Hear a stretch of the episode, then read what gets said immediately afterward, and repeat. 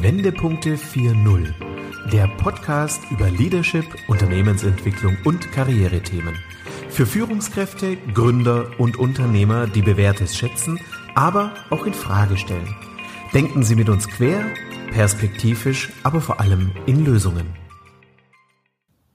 Herzlich willkommen zu unserem Podcast Wendepunkte 4.0 Leadership neu gedacht. Mein Name ist Rainer Guse und ich begrüße ganz herzlich Frau Dr. Hanna Fürs. Hallo Hanna.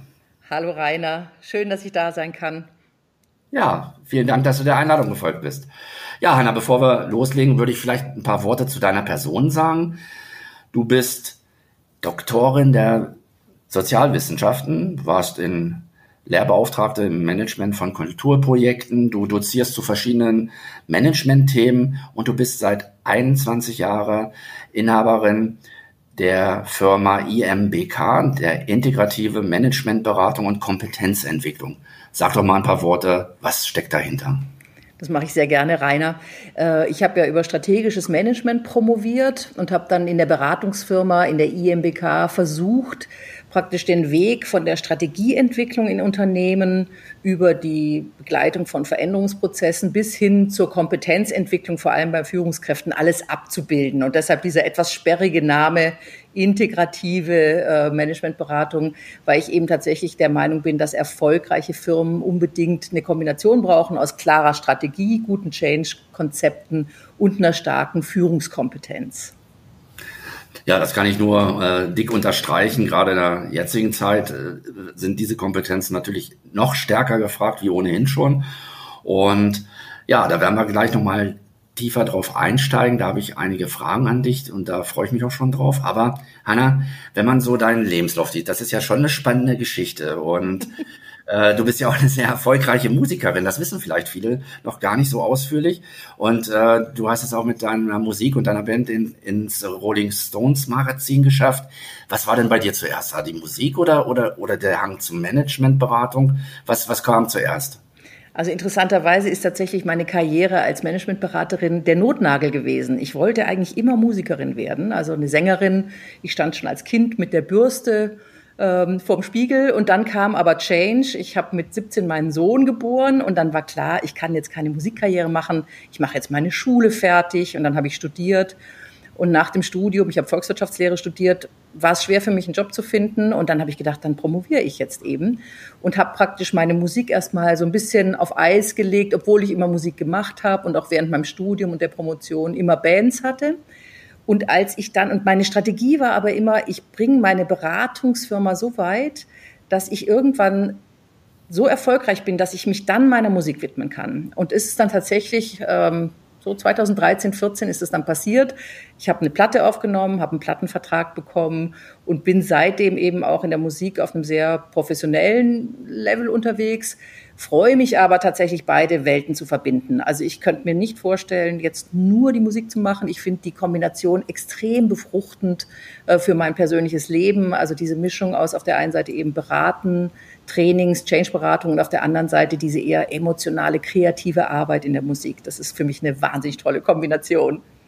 Ja, und ein ganz toller Ausgleich auch, kann ich, das stelle ich mir total entspannt vor, halt auch wenn man so zwei äh, kreative Seiten hat, äh, wo die eine die andere als Entspannung genutzt, nutzen kann. Ne? Also das ist ja, da würde ich gerne einhaken, weil es ist tatsächlich so, das Niveau, auf dem ich meine Musik betreibe, ist dann eben doch nicht mehr die Entspannung, die ich früher mal hatte. Ah. Das muss man ganz ehrlich sagen. Okay. Also wenn auf dem professionellen Level also wenn du eben im Rolling Stone Magazin zitiert werden möchtest, dann brauchst du eine hochprofessionelle Aufnahme. Du musst mit Profimusikern arbeiten, mhm. du musst dich mit Verträgen beschäftigen, mit ähm, Produzenten, eben alle möglichen Dinge. Also das heißt, ich habe tatsächlich äh, zwischenrein auch mal gedacht, weil das ja so ein großer Kindheitstraum war ob das wirklich so klug war, dem Traum zu folgen oder ob es nicht vielleicht auch besser gewesen wäre, einfach auf dem Sofa ab und zu und privat im Freundeskreis beim Grillabend mal ein bisschen Gitarre zu spielen und zu singen, ja. Und mhm. äh, weil das wirklich so ist, dass es ich zur Entspannung jetzt noch mal was anderes brauche, weil im Prinzip, so wie ich das betreibe, ist es tatsächlich ein ernsthafter zweiter Beruf. Ähm, und ich habe eben auch sehr viel Ausbildung, zwar nicht in Form eines Studiums, aber ähm, Vocal Coaching, wie stelle ich mich als Musikerin ein, was ist meine Künstleridentität. Also da war natürlich auch viel Kompetenzaufbau nötig, um auf das Level zu kommen. Und deshalb würde ich sagen, ja und nein. Also ich erlebe es tatsächlich insofern als entspannend, dass ich mich dann mal ans Klavier setze oder an die Gitarre oder einfach mal ein bisschen es laufen lasse. Aber es hat auch schon durch die Professionalisierung hat es manchmal auch Arbeitscharakter, wo man sich so durchbeißen muss, leider. Auf jeden Fall mal interessant, auch mal so hinter die Kulissen da mhm. bei dir zu gucken. Stark, ja. Ähm, deine Zustimmung vorausgesetzt, würde ich gerne neben deiner Internetseite, was die Firma anbelangt, auch mal die musikalische äh, Homepage mit in den Shownotes aufnehmen, wenn dir das recht ist. Unbedingt. Ich freue mich Bestimmt total. Also ich mhm. finde auch, ich habe früher habe ich das mehr versteckt, die Musik, aber ich, das ist alles, bin alles ich und ich finde die Vielfalt ähm, ist auch für Kunden spannend. Und wenn Kunden das komisch finden, dass ich auch musikalisch unterwegs bin, dann sind es einfach nicht die richtigen. Nein, deine Musik ist ja auch wirklich, also ich habe äh, mehrere Sachen mal reingehört und habe mir das mal angehört. Das ist sehr entspannt halt auch und, äh, und äh, sehr nachdenklich mhm. und äh, ich finde es einfach toll. Also für jeden, der jetzt zuhört, gerne mal reinhören, ist mit Sicherheit eine tolle, tolle Sache. Vielen Dank, das ist ja, ja. von dir. okay. Hanna, ein Schwerpunkt deiner Arbeit ähm, ist es ja erstmal vorrangig, den Veränderungsprozess in Unternehmen halt auch zu begleiten und ja auch erfolgreich in Unternehmen zu implementieren. Ähm, was sind denn so aus deiner Sicht so die häufigsten Fehler, die Unternehmenslenker, Verantwortliche dabei auch in den heutigen Zeiten immer noch begehen? Mhm. Also ich glaube, der größte Fehler ist zu unterschätzen, was das alles bedeutet, einen Change-Prozess anzuschieben. Also ich erlebe das häufige, dass ähm, Geschäftsführer und Führungskräfte denken, naja, dann machen wir jetzt mal hier was anders. Aber damit stoßen sie eben einen Veränderungsprozess an und damit sind bestimmte Dinge verbunden. Und das finde ich einen großen Fehler zu unterschätzen, was für Emotionen, Ängste, Unsicherheiten zum Beispiel Veränderungen bei Menschen auslösen können. Und was eben sehr häufig passiert, ist, dass irgendjemand im stillen Kämmerlein sich was ausdenkt, wie man es machen könnte und wie es besser gehen könnte. Und vielleicht ist das auch eine gute Idee, aber oftmals werden die Mitarbeiter und auch die Führungskräfte zu spät mit ins Boot geholt. Und dadurch entstehen eben dann auch dieses so, huch, was ist denn jetzt los? Warum sollen wir das denn überhaupt machen? Also es ist auch so ein typisches Problem, äh, was ich bei Change-Projekten häufig erlebe. Dann schlechte Kommunikation, also so die Top drei. Und auch ähm, kein klares Veränderungsziel zu haben. Also wenn man zum Beispiel sagt, ich hab, bin gerade in einem, in einem Prozess drin, da machen wir einen, einen Wandel der Führungskultur. Ja, und das fing eigentlich an mit einem Führungskräftetraining. Und dann hieß es einmal, ja, eigentlich wollen wir aber auch eine ganz andere Führungskultur haben. Und dann stoppt zu sagen, zu sagen, okay, was ist denn das Veränderungsziel? Wie soll denn Ende 2021 diese Kultur überhaupt ausschauen? Habt ihr darüber überhaupt ein gemeinsames Zielbild?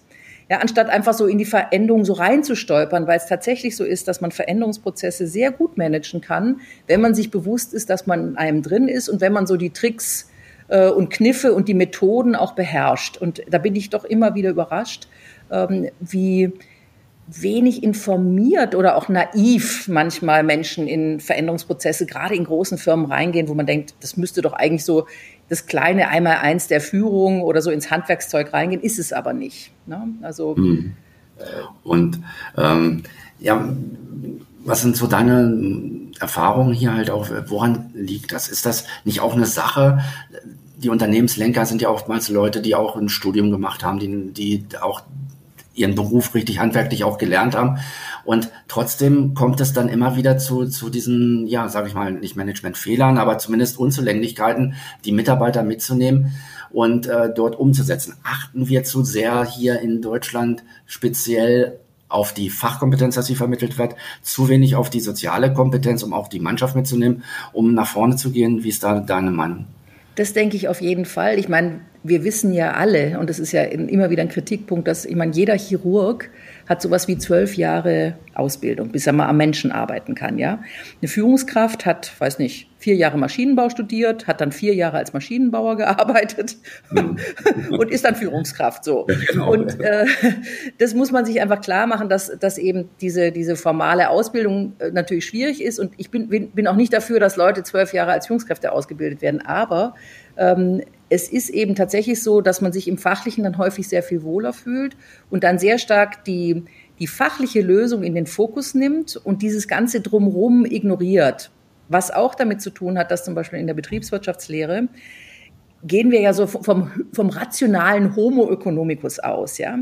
Und auch Führungskräften wird immer wieder gesagt, du musst sachlich sein und objektiv sein. Und bei Veränderungsprozessen geht es ganz viel um Gefühle. Ja, es geht um Unsicherheit, um Angst, um Wut, ja. Und da schrecken natürlich Menschen auch vor zurück, weil sie nicht gewohnt sind, in einem beruflich professionellen Kontext mit Gefühlen umzugehen. Weil uns wird ja immer gesagt, wir sollen bitte rational objektiv sein im Beruf. Aber die Gefühle sind ja da. Ja, die sind ja unterschwellig da. Und ich glaube, dass diese Erkenntnis, dass man sich da auch traut und dass man eben, ich meine, jeder Psychologe, jeder Psychotherapeut weiß, dass man eben auch im Umgang mit Gefühlen, dass es da genauso Methoden gibt. Es gibt Vorgehensweisen, es gibt eine Toolbox.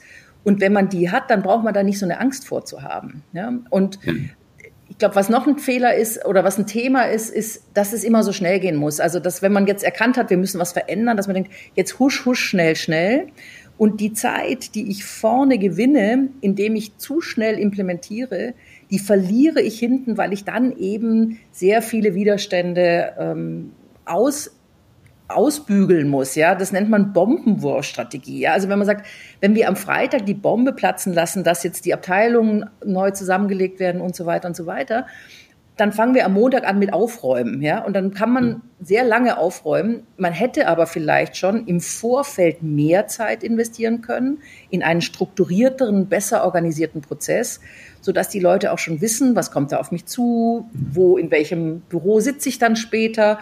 Und durch dieses Beteiligtwerden ähm, steigt eben dann auch die Akzeptanz für die Lösung. Ne? Und, und dieser Zeitdruck und wir müssen das schnell machen. Und ich habe da, also viele Führungskräfte haben ja von der Erwartung, was so, was sie alles leisten müssen, haben die ja wahnsinnig viel auf dem Zettel.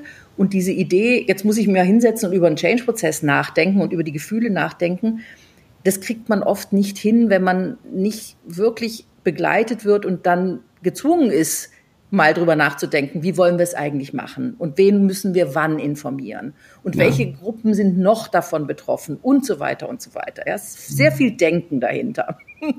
Absolut, ja, klar. Und ein, ganz wichtiger Punkt halt auch. Und ähm, aber das zeigt ja auch den Weg weg vom schneller, höher, weiter zum Anderslaufen. Und dieses Anderslaufen bedeutet ja auch, so wie du sagst, ich nehme mir mehr Zeit, bin aber am Schluss dann äh, effizienter und äh, effektiver auch in der Umsetzung halt auch in dem Bereich. Ne? Genau, genau. Das halte ich dort also auch für ganz wichtig. Ja, Land auf Land ab sehen wir ja nun auch diese Veränderungen, die Corona mit, mit, sich, mit, sich, gebracht hat. Die digitale Veränderung war ja auch vorher schon zwingend notwendig. Durch Corona ist er ja jetzt nochmal so ein bisschen an die äh, Oberfläche getreten. Auch da geht es ja um sehr viele Veränderungen in dem Bereich rein. Ich weiß nicht, wie es du es wahrnimmst, in den Unternehmen, wo ich auch teilweise bin, ist es so, dass, dass gerade Unternehmenslenker eine unheimliche Kernkompetenz über die Jahre erarbeitet haben in dem, was sie tun. Und jetzt kommt so durch die Digitalisierung eine Kompetenz, wo sie auf einem Gebiet entscheiden müssen, wo nicht mehr die Kernkompetenz liegt. Das heißt, ich werde schon als Unternehmer dazu gezwungen, meinen Fachabteilungen viel stärker zu vertrauen. Wie nimmst du diese ganze Situation äh, wahr in, in der digitalen Transformation auch in den Unternehmen? Also da würde ich dir absolut zustimmen. Das eine ist, was mir auffällt, wenn man an digitale Transformation denkt, ist, dass wir im Prinzip, also in den Unternehmen, in denen ich arbeite, haben wir die ganze Bandbreite von wirklich hochautomatisierten Prozessen, die total gut aufeinander abgestimmt sind, bis hin zu, sagen wir mal, mittelalterlichem, wir machen hier alles händisch und so weiter und so weiter. Und äh, als du gerade gesagt hast, ähm, das muss ich vielleicht Sachen in Fachabteilung geben, da hat es bei mir total geklingelt, weil was mir auffällt, gerade im Mittelstand, ist ein Problem, dass die diese Fachabteilung, die Expertise, was überhaupt möglich ist im Bereich digitaler Transformation, die haben die gar nicht im Haus.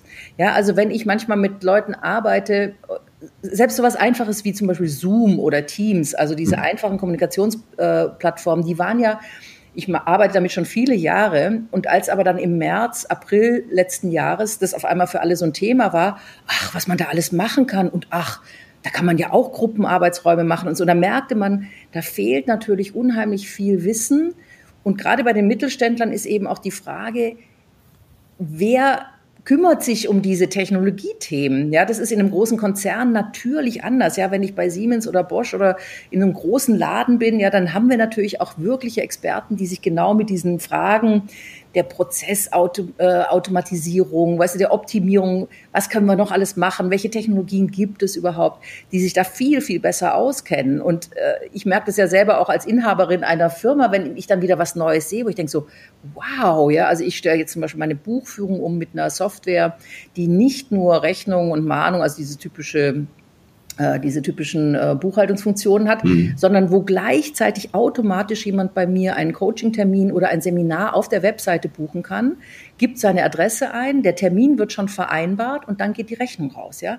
Und normalerweise hast du ja, das kennst du ja wahrscheinlich auch als Trainer, ne, hin und her, wann haben Sie denn Zeit, was ist denn der Termin, ach nee, da kann ich nicht und so. Und da ist es eben so, auf der Webseite wird zur Verfügung gestellt, hier sind die Termine, die Dr. Hannah Ferns zur Verfügung hat buchen Sie sich einen ein oder buchen Sie hier das Seminar, ta, ta, ta, ta, ta. Und dann läuft im Hintergrund eine Automatisierung. Und ich bin da zufällig drauf gekommen, weil ein anderer Kollege mir davon erzählt hat.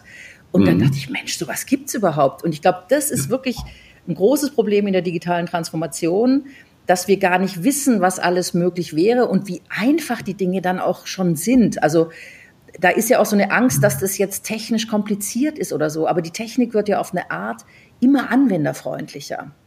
Und das haben wir ja alle auch gerade jetzt durch die Krise ja noch einmal ähm, sehr anschaulich vor Augen bekommen. Zoom war ja am Anfang erstmal eine Begeisterung sicherlich auch, ähm, mit dem man dort vorgegangen ist. Aber was da jetzt alles draus geworden ist, wir äh, sehen das ja auch, unsere teilweise Online-Schulungen machen wir halt auch mit äh, Showrooms, wo man reingehen kann und wo man auch Vier-Augen-Gespräche führen kann.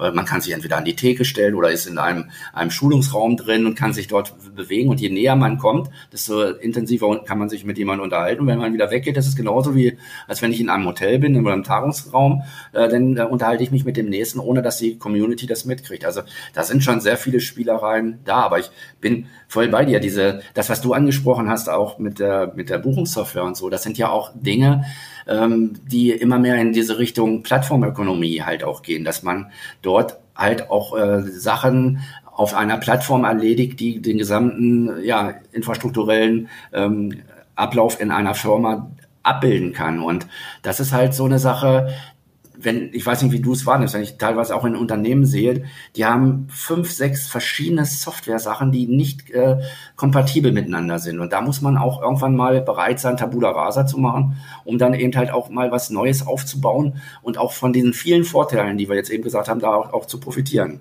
Ähm, das ist doch mit Sicherheit auch eine Sache, die, die auch so bei deiner Arbeit immer wieder dann mit auf den Tisch kommt. Ja, absolut. Und das Problem ist eben, dass die, die Komplexität und die Vernetzung eben sehr, sehr hoch ist. Und ich habe zum Beispiel meinen Partner, der arbeitet in einem Fachverlag, ähm, die Fachliteratur rausgeben. Die haben auch das Problem, die haben fünf, sechs verschiedene Systeme die mhm. von einem sehr, sehr cleveren, aber bald in die Rente gehenden ähm, äh, Mann äh, an den Schnittstellen praktisch händisch mit IT-Lösungen äh, programmiert werden. So.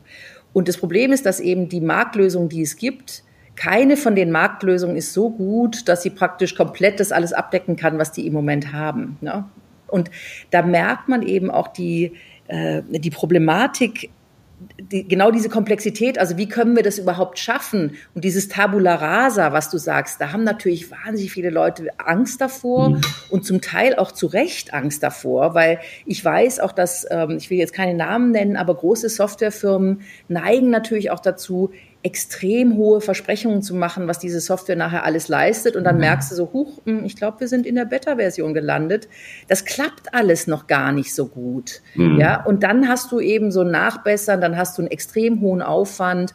Und dieses, dieses Problem, du kennst ja den Spruch, dieses, ähm, ich kann den Zaun nicht reparieren, ich muss die Hühner fangen.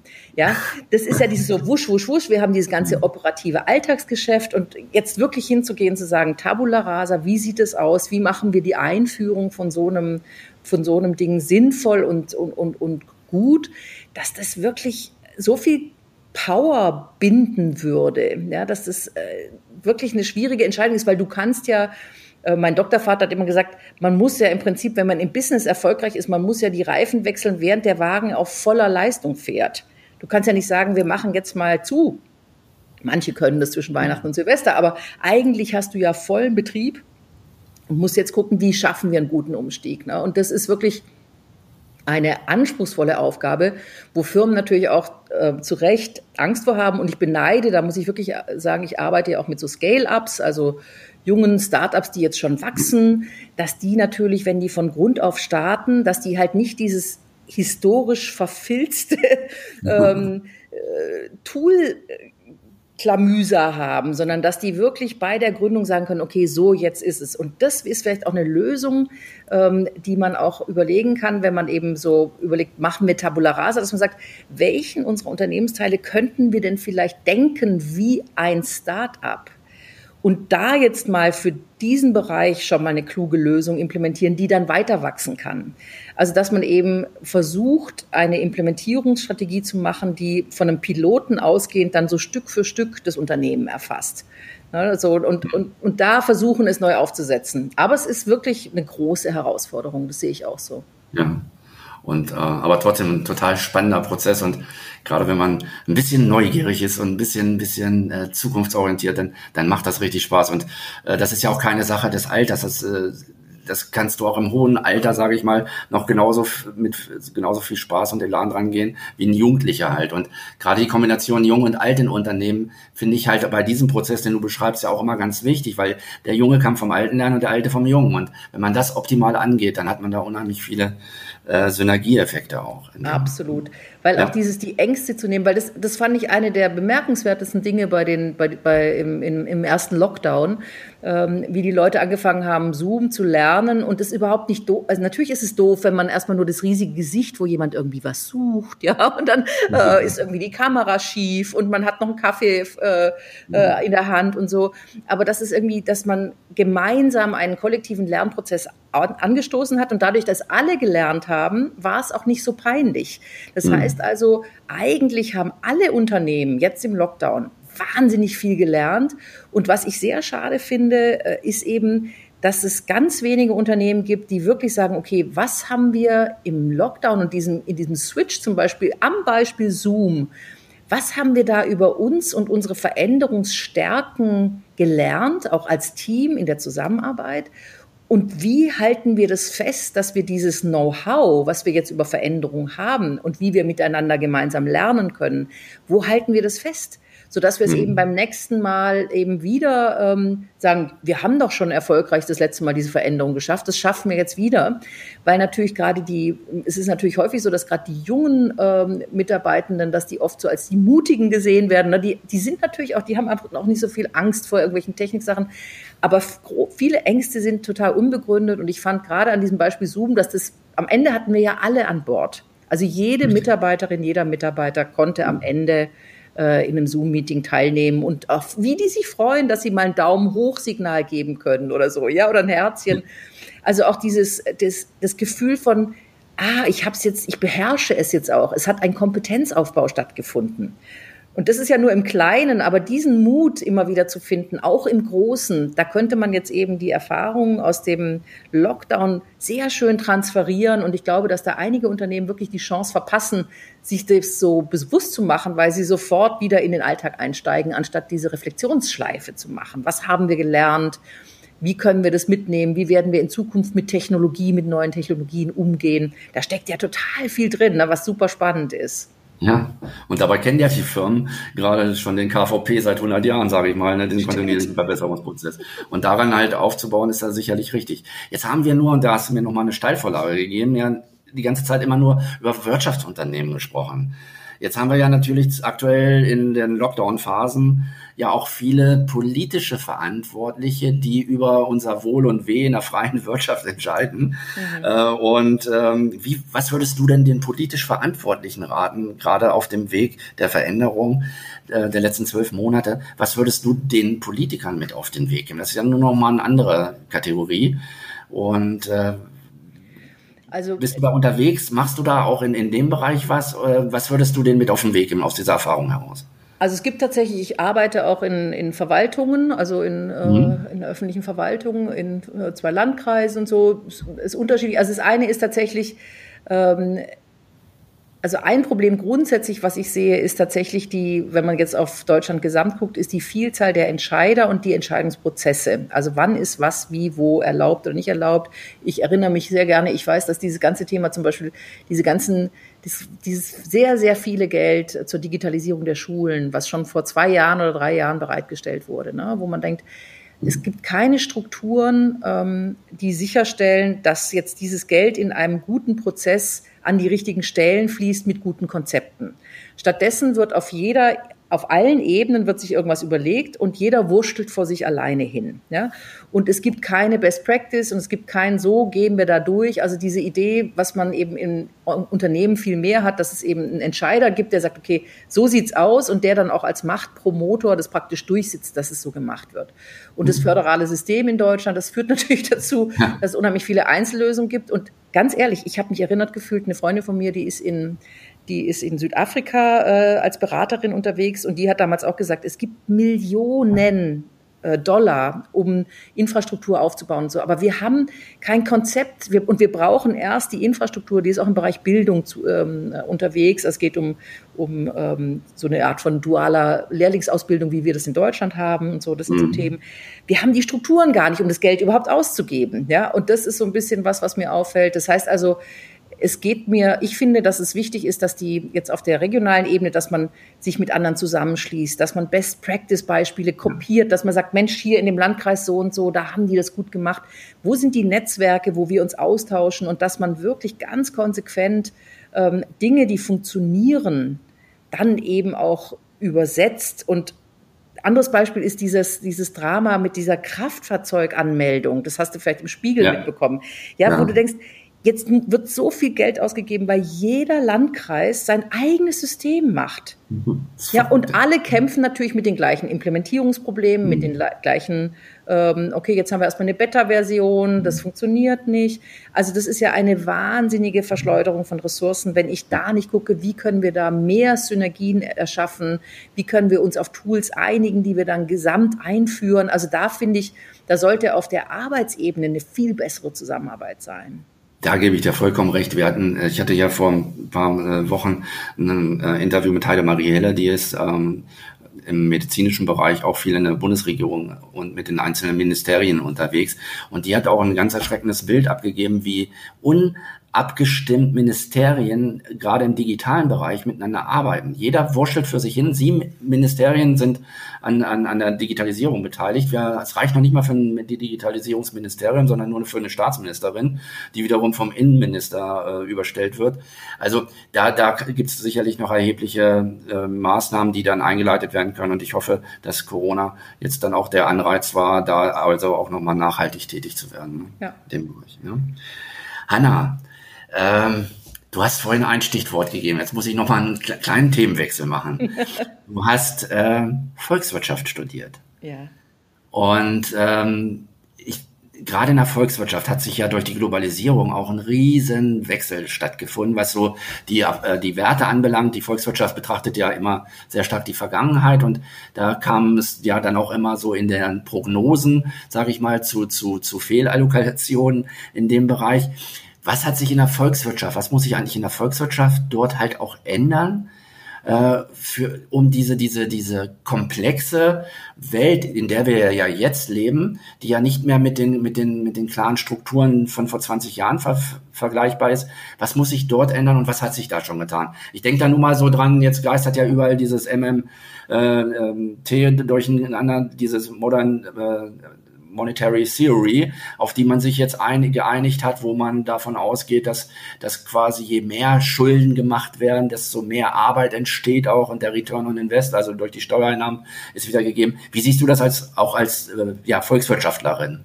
Ja, also das eine ist natürlich, mein Studium ist lange her.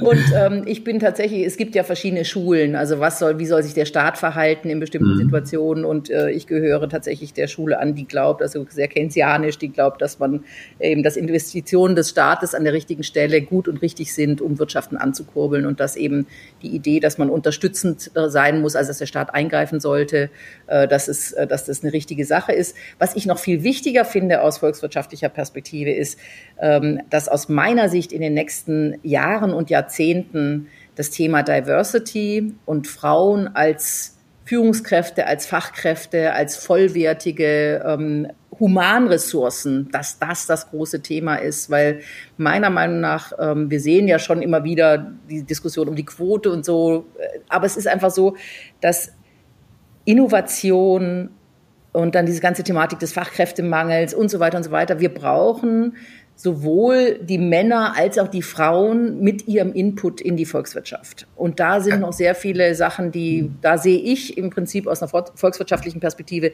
den größten Hebel, um sowohl Knappheit von, von Humanressourcen in den Griff zu kriegen, als auch die Innovationskraft zu fördern weil natürlich, ähm, das ist ja an verschiedenen Stellen immer wieder ge gezeigt, also Frauen gehen an Themen anders ran, haben eine andere Problemwahrnehmung. Ich meine, 50 Prozent der Kundinnen sind Frauen, ja, und ich weiß, dass von einer großen Unternehmensberatung in Deutschland, dass die zum Beispiel ihre Berater jetzt speziell schulen, was sie machen sollen, wenn sie auf der gegenüberliegenden Seite auf Einkäuferinnen treffen. Ja.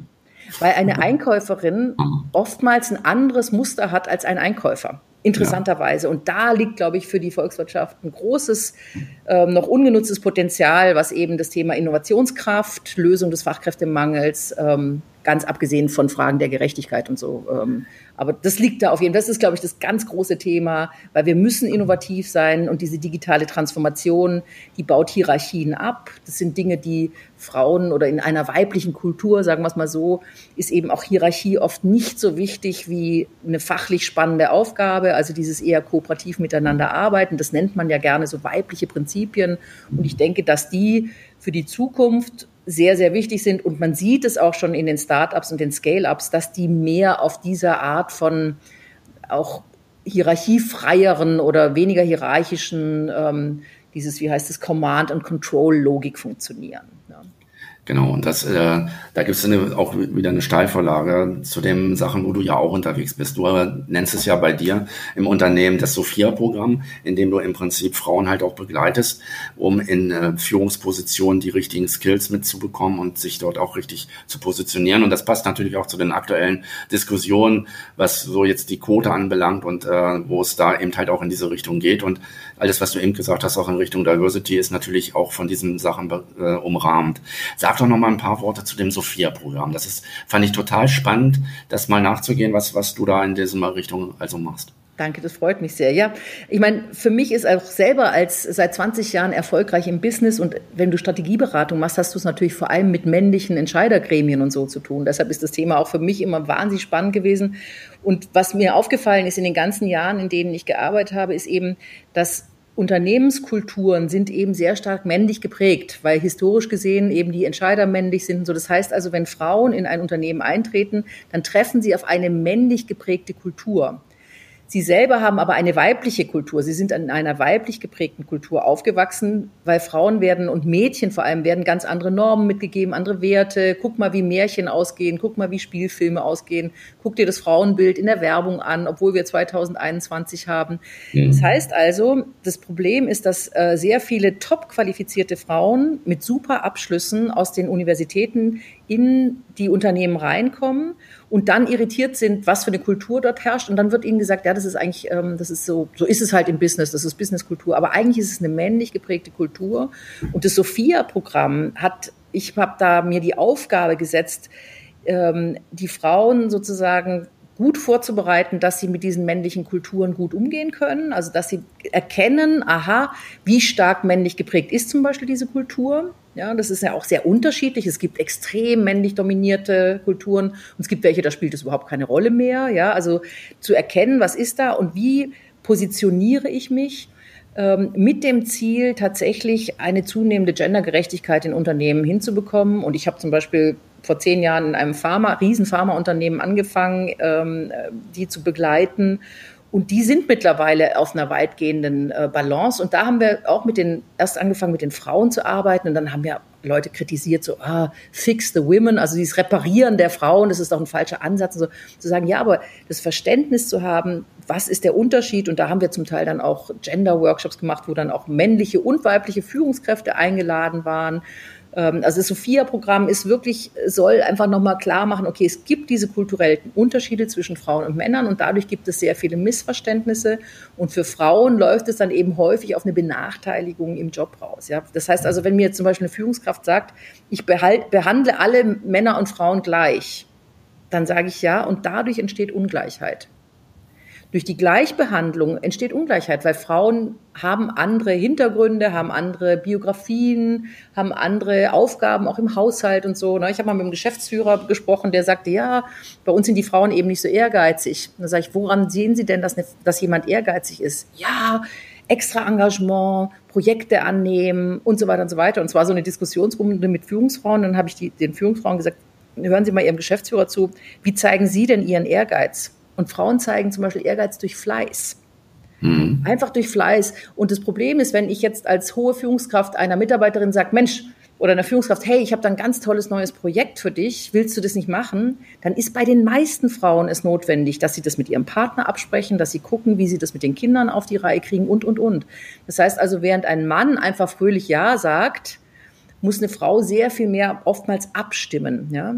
Und auch da ändern sich die Zeiten. Ich habe gerade eine schöne Anekdote von einem Kunden, den ich beraten habe. Da ging es um männliche äh, Führungskräfte, die so international versendet werden sollten. Und diese Firma hat eben herausgefunden, dass sie bei Bewerbungsgesprächen die Partnerinnen und die Kinder eigentlich mit einladen müssen so, zu so Kennenlerntagen, weil die Männer sonst manchmal zugesagt haben, wir gehen in den Jemen oder wir gehen nach Singapur. Also die haben einfach ihre Karriereentscheidung getroffen für sich, ohne sozusagen die Lebenswelt mitzudenken, ja, also die Frau äh, und die Kinder.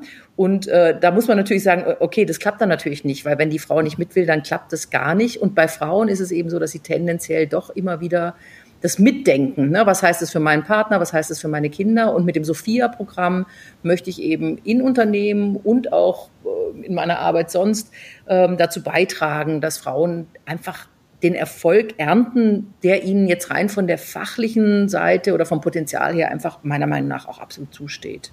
Ja. Ja, das ist natürlich nochmal ein ganz toller Einblick, den du uns da gegeben hast in, in das Sophia-Programm. Und das sehe ich als riesiges Betätigungsfeld halt auch äh, an. Äh, in meiner Zeit kann ich immer nur wieder sagen, ich habe die schönsten Jahre immer damit verbracht und auch die erfolgreichsten, wenn Frauen mit in den Projekten äh, gleichberechtigt eingebunden worden sind, weil es äh, öffnet einfach die Vielfalt und auch die Projekte waren wesentlich kürzer und erfolgreicher. Mhm. Und ähm, es fallen viele männliche Eigenschaften wie Ego und äh, äh diese ganzen Sachen, Status, das fällt raus. Und ähm, da kann man sicherlich noch eine ganze Menge generieren. Und das betrifft jedes Unternehmen. Ich finde das toll, dass da dann die Ressourcen auch äh, so genutzt werden, wie du es eben beschrieben hast. Das ja. wäre eine ganz tolle Sache. Und man muss eben auch bedenken, dass gerade bei den jungen Generationen, die jetzt kommen, ist das ein Riesenthema. Also Absolut. Die, die, die Generation Y, die sind irritiert, wenn, äh, wenn man sagt, äh, was, was, was, hier werden, also die, die, die Erwartungen von den, von den weiblichen und den männlichen ähm, Arbeitnehmern, die sich da bewerben, ja, also wenn die, die gucken einfach, okay, das ist ein rein männliches Board, okay, was ist denn das für eine Firma? Genau. Also es sorgt für Irritationen mittlerweile und ich ja. finde das auch richtig so. Ja, ja. und äh, ich weiß nicht, wie es dir geht, aber manchmal, wenn man sich so auf Termine vorbereitet und guckt auf die Internetseiten und da sind äh, die Bilder, unser Team und dann macht man das Bild auf und dann stehen da äh, 45 Männer und eine Frau irgendwo und äh, ja. dann denkt man, oh Mann, ihr habt aber noch was vor euch. Ne? Also äh, von, von der Sache. Ne? Das ist schon manchmal ganz interessant zu beobachten. Hm. Hanna, mit Blick auf die Zeit, ich könnte, du merkst es ja, wir wie schnell es umgeht. ja, ne? ähm, zum Schluss vielleicht nochmal so, äh, was, du bist ja nur eine Frau, die sehr viel ähm, agil halt auch unterwegs ist in dem Bereich. Was kann man so von dir als nächstes erwarten? Was wird so dein nächster Wendepunkt sein? Hast du da schon was auf der Payroll oder lässt du alles mal so auf dich zukommen? Also für mich ist es, es gibt zwei Projekte, die richtig groß sind. Das eine ist, dass ich eben das Sophia-Programm einer viel größeren Anzahl von Frauen zur Verfügung stellen will, indem ich gerade alles online mache. Ich habe die Sophia Academia gegründet und bin da gerade sehr stark im Marketing und will da wirklich gucken, dass ich äh, diesen Bereich noch stärker, nicht nur innerhalb von Firmen, sondern eben auch Frauen, die eben nicht in einer Firma sind, die das Programm anbieten, machen. Das ist das eine. Und musikalisch ist es so, ich mache ja meine Musik auf Englisch und da ist jetzt bei mir so ein großer nächster Schritt. Ich möchte gerne meine nächste Platte auf Deutsch machen, weil oh. ich glaube, dass das die Leute nochmal anders erreicht. Also ich merke das bei Konzerten, wenn ich deutsche Covers ab und zu mal einstreue, weil mich jemand fragt oder so, dass das eine ganz andere Wirkung natürlich entfaltet. Und das ist so, sind die zwei Sachen, die für mich 2021 auf dem Zettel stehen. Also der noch stärkere ähm, Switch in die Online-Welt und auf große, also wirklich viele Menschen zu erreichen und viele Frauen zu erreichen.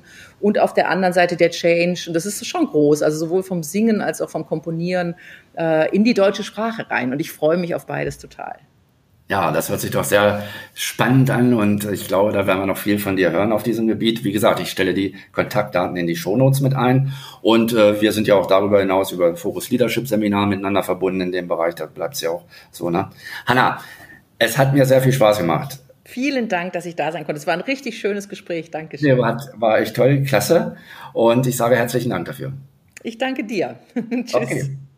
Ja, liebe Zuhörer, schalten Sie wieder ein, wenn es heißt Wendepunkt 4.0 Leadership neu gedacht. Hören Sie gerne wieder rein, wenn eine neue Folge von Wendepunkte 4.0 Leadership neu gedacht auf Sie wartet. Abonnieren Sie unseren Podcast und besuchen Sie auch unsere Facebook-Gruppe.